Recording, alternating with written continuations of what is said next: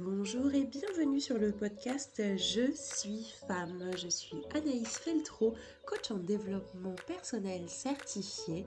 J'aide les femmes à reprendre le pouvoir de leur vie, à se créer la vie qu'elles souhaitent et à s'aimer. J'ai décidé de mettre mes compétences de coach en développement personnel au service des femmes pour leur permettre de traverser tous les changements de leur vie et surtout de reprendre le pouvoir. Oui, mesdames, nous sommes capables de grandes choses et il est temps de prendre conscience de notre potentiel, le développer et le révéler au monde. Sur ce podcast, tu verras, on va avancer ensemble vers un regain de confiance en soi. Je suis aussi fondatrice de la Je suis femme Académie qui me permet de coacher toutes les femmes qui ont envie de gagner confiance en elles. Ensemble, travaillons pour être heureuses dans notre tête et dans notre corps. Hello et bienvenue à toi dans ce premier épisode du podcast Je suis femme.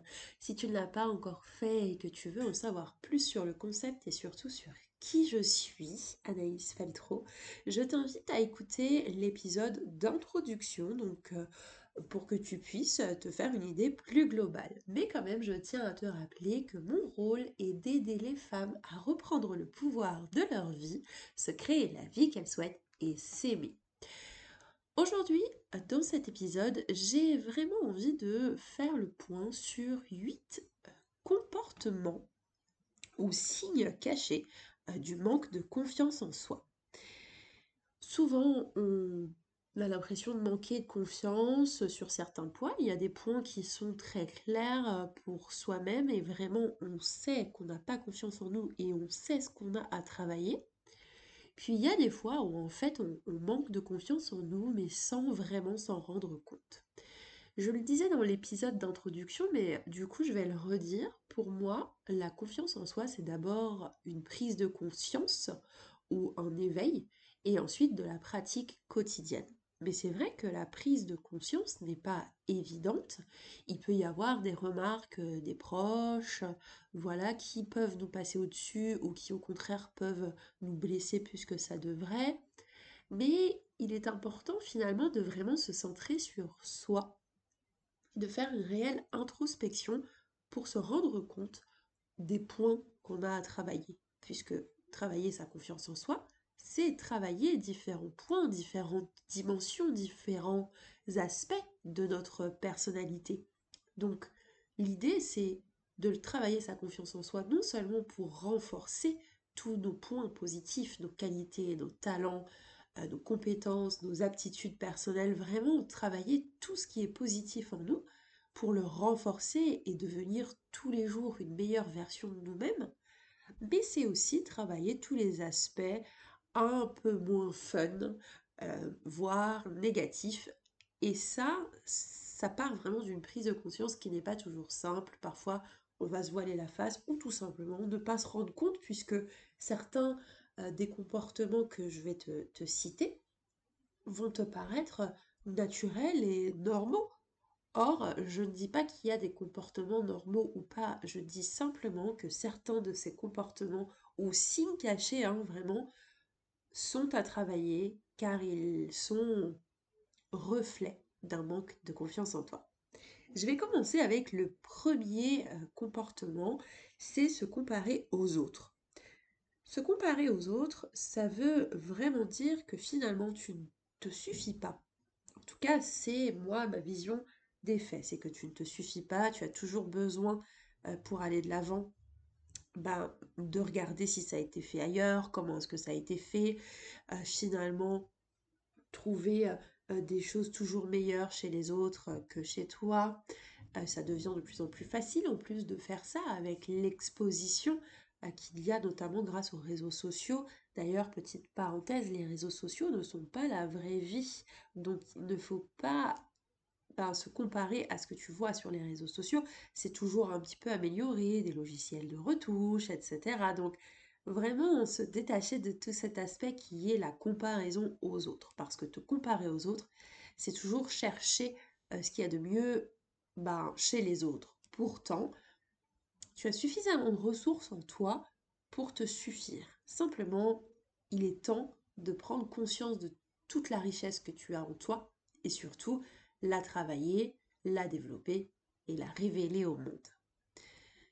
Un autre comportement qui, pour moi, est le reflet du manque de confiance en soi, c'est le perfectionnisme. Être perfectionniste. Pour moi, il faut vraiment le, je dirais, le différencier de la rigueur. Parce que souvent, en tout cas, toutes les personnes qui sont perfectionnistes à qui j'ai parlé, avec qui j'ai eu l'occasion d'échanger, bah, chercher la perfection, c'est chercher quelque chose qui n'existe pas, puisque rien n'est jamais parfait. Vraiment, ça t'as dû l'entendre maintes et maintes fois. C'est une fausse croyance de croire que tu peux toujours faire mieux au point d'atteindre la perfection. Ce qui à tes yeux serait parfait ne serait pas parfait pour ton interlocuteur, en tout cas le destinataire de telle ou telle action. Du coup, tu peux être rigoureuse, rigoureuse, apporter de la rigueur dans une tâche que tu as accomplie. Et finalement, ben, une fois que tu sais que tu as appliqué ce que tu devais faire et que tu as apporté toute ta rigueur à une tâche euh, dédiée, eh bien tu peux t'arrêter là et tester et du coup montrer ce que tu as fait, etc., sans aller chercher la perfection puisque la rigueur suffit amplement. Être perfectionniste, c'est courir après quelque chose qui n'existe pas, et du coup, ça devient souvent bloquant. Bloquant pour aller de l'avant, bloquant pour passer à la suite. Le troisième comportement dont j'ai envie de te parler, c'est l'indécision. L'incapacité vraiment de se décider c'est que finalement tu ne veux pas agir. Ce qu'il faut travailler à ce moment-là, c'est ta capacité d'agir, puisque quand tu n'arrives pas à prendre une décision, c'est que tu ne sais pas euh, ce qui est bon pour toi. Car si tu agis uniquement pour euh, faire des choses qui sont bonnes pour toi, eh bien tu n'hésites pas, tu fonces. Ou alors, bah, si tu as une hésitation, elle ne dure pas vitam aeternam. Donc c'est vrai que l'indécision, c'est finalement euh, un reflet du manque de confiance en toi sur le deuxième aspect, la deuxième dimension. D'ailleurs, euh, je te parle des trois dimensions de la confiance en soi dans l'épisode d'introduction. Autre comportement, c'est l'hypervigilance. Alors, tu peux bien sûr être vigilante. Euh, la question là dans cet épisode, c'est pas du tout euh, de te dire ce que tu peux être ou ne pas être. Telle est la question. voilà, c'est pas du tout ça. C'est juste faire le point sur ces comportements qui pour moi reflètent un manque de confiance. Bien sûr, euh, tu peux laisser en commentaire euh, ton avis si tu es concerné par l'un de ces comportements ou si au contraire tu n'es pas du tout d'accord, tu ne partages pas ma vision. Et je serais vraiment ravie d'échanger d'ailleurs. Je ferme la parenthèse. Être hyper vigilante, ça veut vraiment dire que tout est un peu sujet à la crainte. C'est une voiture qui klaxonne trop vite euh, trop fort, pardon, dans la rue, oh, tu vas sursauter, une voiture qui passe un peu trop vite, tu vas faire un bond en arrière de 400 mètres euh, pour éviter que cette voiture euh, t'écrase. Enfin, c'est vraiment surréagir finalement à tout ce qui se passe autour de toi. Le besoin d'être tout le temps rassuré. Pour moi, ça aussi, c'est un des comportements dont j'ai envie de te parler. Vouloir être rassuré par ses proches, ses amis, sa famille, son compagnon, sa compagne c'est normal parce qu'on a vraiment besoin, voilà, on a tous des moments un peu down, on a besoin d'être rassuré, qu'on nous dise qu'on nous aime, qu'on nous dise que ce qu'on fait c'est bien. En revanche, quand tu as besoin tout le temps de l'aval, de la validation l'approbation d'autrui, c'est que tu ne peux pas du coup avancer par toi-même et que tu n'as pas confiance en tes compétences. Et là, ce qui est touché, ça va être l'estime de toi, mais aussi ta confiance en tes compétences et tes aptitudes personnelles. Du coup, il y a vraiment un travail à réaliser pour ne pas avoir besoin d'être rassuré en permanence. De temps en temps, bien sûr, et en plus, ça fait du bien, le compliment, bon, on le sait, ça fait du bien. En revanche, c'est vrai que le demander euh, régulièrement, ça peut aussi, tu vois, ben, affecter les relations que tu peux avoir avec les autres parce que du coup, tu peux devenir oppressante à toujours demander une validation, une approbation. Et par-dessus tout, ça peut aussi t'empêcher d'avancer puisque tu n'obtiendras pas toujours euh, la reconnaissance tu n'obtiendras pas toujours euh, cette validation.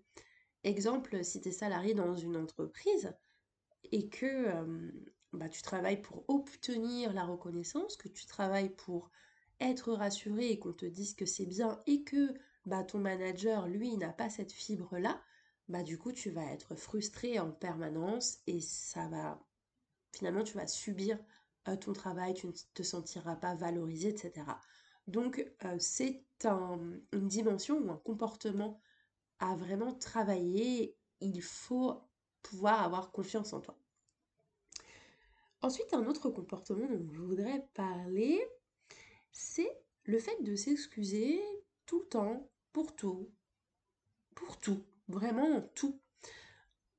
S'excuser, c'est bien, évidemment, si tu sais pertinemment que tu as blessé ton interlocuteur, tu peux t'excuser si c'était pas ton intention, tu as bousculé quelqu'un dans la rue sans faire exprès, tu peux t'excuser aussi puisque c'était pas ton intention. Par contre, s'excuser pour tout et tout le temps, je suis désolée, je suis en retard, je suis désolée, j'avais pas vu l'heure, je suis désolée, euh, le bus était en retard, je suis vraiment désolée, oh là là là là, mais quelle idiote, je suis désolée. Ce type de comportement, ce type de pensée, ce type de phrase est vraiment à bannir de ta vie. Tu n'as pas à t'excuser pour tout et tout le temps. Tu as à t'excuser pour les comportements que tu as qui sont mauvais. Mais qui sont mauvais puisque ton intention n'était pas bonne. Et non pas parce que la personne en face a été tout de suite blessée par quelque chose de très simple, de naturel et dans aucun cas euh, mal intentionné que tu lui aurais dit par exemple. La manière dont les personnes reçoivent ce que tu dis les concerne, ça ne te regarde pas. Je ne te dis pas du tout que quand tu blesses quelqu'un, il ne faut pas t'excuser, mais il faut vraiment te demander s'il y a réelle raison euh, de s'offenser finalement. Septième comportement qui, pour moi, reflète le manque de confiance en soi, c'est ne pas savoir dire non. Ne pas savoir dire non. Autrement dit, ne pas s'affirmer. Puisque quand tu dis non, c'est que tu mets en priorité tes émotions, tes ressentis, tes besoins. Quand tu ne sais pas dire non, c'est que tu mets l'autre toujours en priorité. Tu as le droit d'aimer tes proches, ta famille, tes amis, ton compagnon, ta compagne. Évidemment, donc tu as le droit de vouloir leur faire plaisir. En revanche, chacune de tes actions ne doit pas être commandée ou guidée par le fait de devoir faire plaisir aux autres. Savoir dire non, ça se fait en s'affirmant, en s'affirmant sans être agressif, euh, euh, ni passif-agressif, juste euh, s'affirmer, dire que non, voilà, tu ne peux pas. Et la limite, si tu sais qu'au début c'est très difficile pour toi de savoir dire non, eh bien tu dis non, puis tu proposes un compromis. Et là, tout le monde est content. Tu te seras mis en priorité et puis tu auras proposé une alternative à ton interlocuteur. Enfin, le dernier comportement, c'est la peur constante de blesser son interlocuteur. Finalement, ça, c'est euh, souvent des problèmes de communication. Quand on blesse quelqu'un, c'est des problèmes de communication ou euh, être face à quelqu'un de susceptible ou très sensible. Enfin voilà, tu peux pas toujours t'adapter, bien sûr. La plupart du temps, on fait euh, tous tout au mieux. Mais avoir constamment peur de blesser son interlocuteur au point du coup de ne rien dire, c'est-à-dire que si euh, cette personne te fait une remarque qui te déplaît, tu vas garder pour toi, tu vas emmagasiner, en fait tu vas devenir une cocotte minute. Une cocotte minute, tout ça parce que tu n'auras pas dit à l'instant T, au moment où un événement se passe, ou une phrase, une remarque est dite qui te déplaît, tu ne dis rien, mais tu boues, tu boues, tu intériorises tout, et moi, j'ai envie de te dire, ne va pas te faire un ulcère à l'estomac juste parce que tu as peur que l'interlocuteur soit blessé. Alors qu'au contraire, pour vraiment maintenir une relation saine, une relation de confiance, il est important de dire à l'interlocuteur ce qu'on pense, ce qu'on a ressenti. Encore une fois, on est dans l'affirmation de soi en exprimant ses, besoins et ses émotions. Donc, je t'ai parlé de ces huit comportements. Je vais te donner quelques outils pour les travailler pour passer au-dessus. Peut-être que tu te sens concerné par l'un ou plusieurs de ces comportements et tu te rends compte que c'est un manque de confiance en toi puisque ce sont des comportements qui sont récurrents, qui peuvent être toxiques pour toi ou des comportements que tu aimerais éliminer depuis un moment mais tu ne sais pas comment faire. Du coup, je te donne quelques petits outils pour le fait de se comparer toujours aux autres. Ce que je te conseille de faire, c'est de te concentrer sur tes réussites. Bien sûr que tu rates des choses, bien sûr que tu accumules des échecs comme n'importe quel être humain, mais tu aussi braves énormément d'épreuves avec brio. Tu es forte, tu es positive, il y a plein de choses positives dans ta vie et l'idée c'est pouvoir te concentrer sur tes réussites. Pourquoi pas t'écrire une lettre, une lettre de fierté, une lettre dans laquelle tu décris toutes les choses pour lesquelles tu es fier. Ça peut être des choses très simples. Je cuisine la quiche lorraine comme personne. Euh, je sais euh, euh, trier tous mes vêtements par couleur sans jamais me tromper. je suis fière d'avoir des enfants. Je suis fière d'avoir mon permis. Je suis fière d'avoir eu mon diplôme. Vraiment toutes les choses dont tu es fier. Focalise-toi sur tes réussites. Ensuite, pour ne pas te comparer aux autres, je te conseille fortement de trouver l'aspect positif des réseaux sociaux. Je t'en parle parce qu'aujourd'hui, avec les réseaux sociaux, c'est très facile de baver sur euh, la vie de quelqu'un, euh, de vouloir avoir euh, la même maison de tel influenceur. voilà. L'idée, c'est de trouver l'aspect positif des réseaux sociaux. Tu peux par exemple suivre des comptes qui t'inspirent, suivre des personnes qui t'inspirent, qui sont dans des domaines qui t'intéressent, que tu aimerais euh, toi aussi euh, côtoyer. À ce moment-là, l'idée c'est de t'inspirer de ce que tu vois et non pas essayer de copier ou de devenir une autre personne. Simplement t'en inspirer parce que ça fait toujours du bien d'avoir euh, des personnes de qui on peut s'inspirer, un peu comme des modèles finalement. Donc encore une fois, l'idée c'est d'entrer dans une, sphère dans laquelle tu ne te mets pas à envier ce qu'ont les autres et surtout ben, de te faire aussi, euh, bah, de prendre conscience de tout ce que tu as déjà et de l'apprécier. Autre outil que j'ai envie de te donner, du coup, c'est pour le perfectionnisme. C'est pas facile parce que c'est toujours un peu compliqué de trouver le l'aspect néfaste euh, du perfectionnisme. Euh, pourtant, il faut quand même en avoir conscience. Il faut en avoir conscience parce que tu peux passer à côté de, de moments de bonheur juste parce que tu attendais la perfection. Et celle-ci n'existe pas. Vraiment. Donc je ferai un épisode de podcast là-dessus. L'outil que je te donne, c'est premièrement de prendre conscience de tes attentes et de tes exigences. Peut-être que si tu veux être perfectionniste et que tu as cette tendance naturelle avant même d'être passé à l'action, c'est que tu as certainement des ambitions élevées ce qui est très très bien, mais tu as peut-être des échelles d'évaluation de toi-même qui sont beaucoup trop élevées. En gros, sois conscience de tes attentes et de tes exigences pour gagner en bienveillance envers toi-même. Ensuite, je te conseille d'établir des priorités. Alors, sans te mettre de pression aucune, l'idée c'est de savoir bah, ce qui est prioritaire sur une journée, si tu as une to-do list à faire, quelles sont les tâches que tu dois impérativement faire ce, le, jour même, hein, par exemple, si tu as une to-do list, donc on va commencer par le lundi, fixe des priorités pour savoir ce qui doit vraiment être fait le lundi, euh, sans quoi il y aura une incidence sur le reste de la semaine. Tout le reste peut être carrément étalé sur le reste de la semaine, tu vois, c'est pas la peine de te faire une, to-do list euh, d'une page double pour une semaine, alors que tu peux totalement euh, poser des priorités pour éviter de te mettre une pression sur les épaules qui sera beaucoup trop énorme. L'idée, c'est finalement de transformer ton perfectionnisme en productivité pour gagner en qualité de vie et euh, gagner aussi du temps.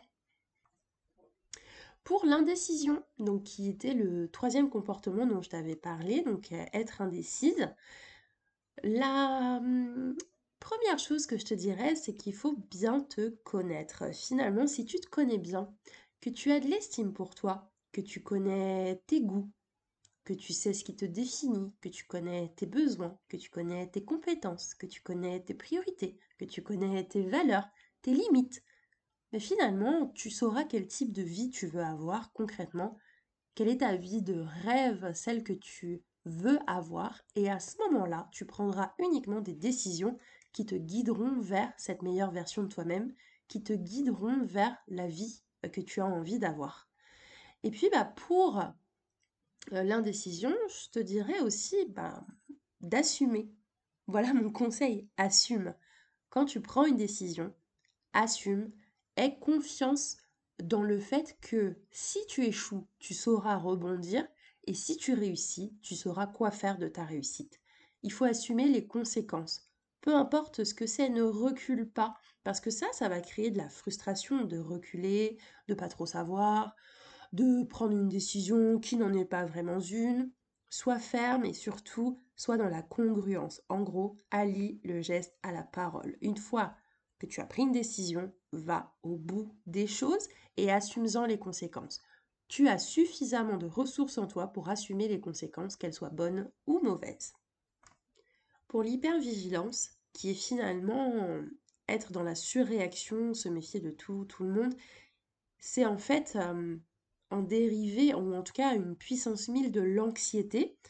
Et pour ça, mon seul conseil, c'est du coup de, commencer une thérapie individuelle pour savoir à quoi cette hypervigilance est due et régler le problème à la source. Je ne pense pas que ça soit en fait dans mes cordes de coach en développement personnel de traiter l'hypervigilance. Mais voilà, ce comportement existe et il faut vraiment le traiter en, traitant finalement des sources euh, de passé douloureux, en traitant des sources de stress euh, qui, sont souvent liées à, à des traumas, à des traumatismes. Voilà, c'était pas très gai de dire ça, mais c'est ce qui est. Donc euh, j'ai vraiment envie d'être claire avec toi et que tu puisses saisir. Ensuite, pour le besoin d'être rassuré en permanence ou de la recherche en fait de l'approbation permanente, il faut que tu travailles sur l'estime de toi.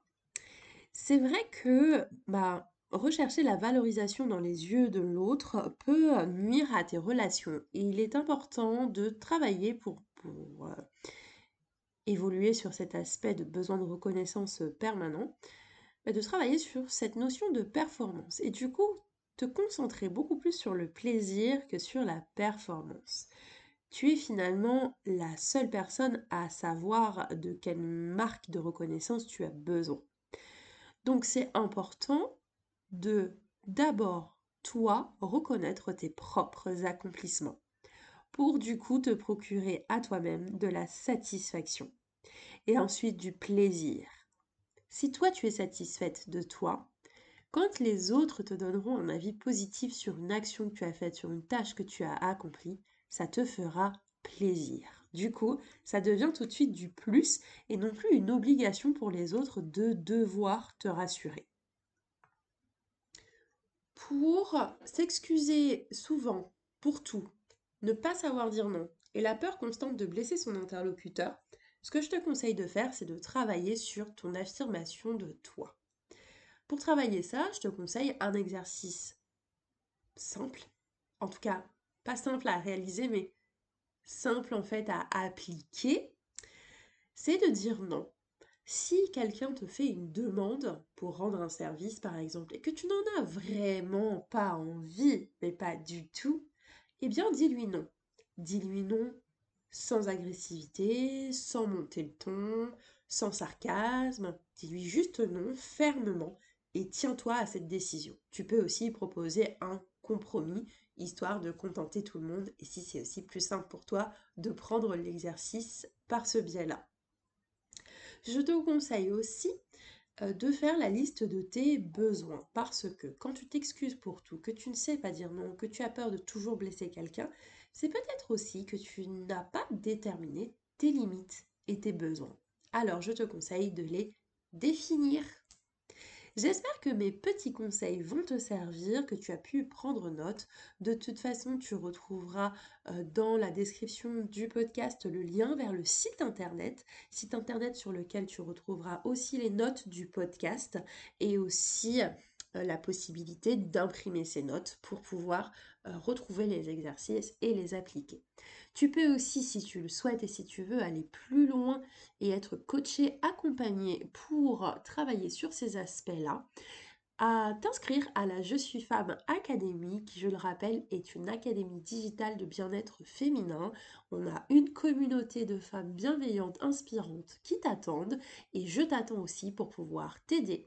Il y a aussi des coachs expertes qui sont présentes, expertes sur des points que je ne maîtrise pas et qui vont pouvoir t'aider à rayonner en travaillant ta confiance en toi dans toutes ces dimensions. J'ai hâte de te retrouver lors du prochain épisode. Je te dis à lundi prochain pour le prochain épisode du podcast Je suis femme. Hey hey J'espère que l'épisode t'a plu. J'ai hâte de te retrouver la semaine prochaine pour la suite. En attendant, j'espère que tu vas pouvoir prendre conscience de ton potentiel et décider de prendre confiance en toi pour reprendre le pouvoir de ta vie te créer la vie que tu souhaites car tu la mérites et vivre heureuse dans ta tête, dans ton corps et par-dessus tout, t'aimer, donne-toi une grosse dose d'auto-amour et pense aussi à t'abonner au podcast pour ne pas rater les prochains épisodes. Tu peux aussi nous mettre 5 étoiles si le contenu t'a plu et n'hésite pas à laisser un commentaire, à donner ton avis et à poser des questions, je suis prête à te répondre. Tu peux aussi me contacter sur les réseaux sociaux, tu trouveras le lien dans la description du podcast. À la semaine prochaine, c'était Anaïs Feltro. J'ai hâte de te retrouver et de t'aider à gagner confiance en toi. Bye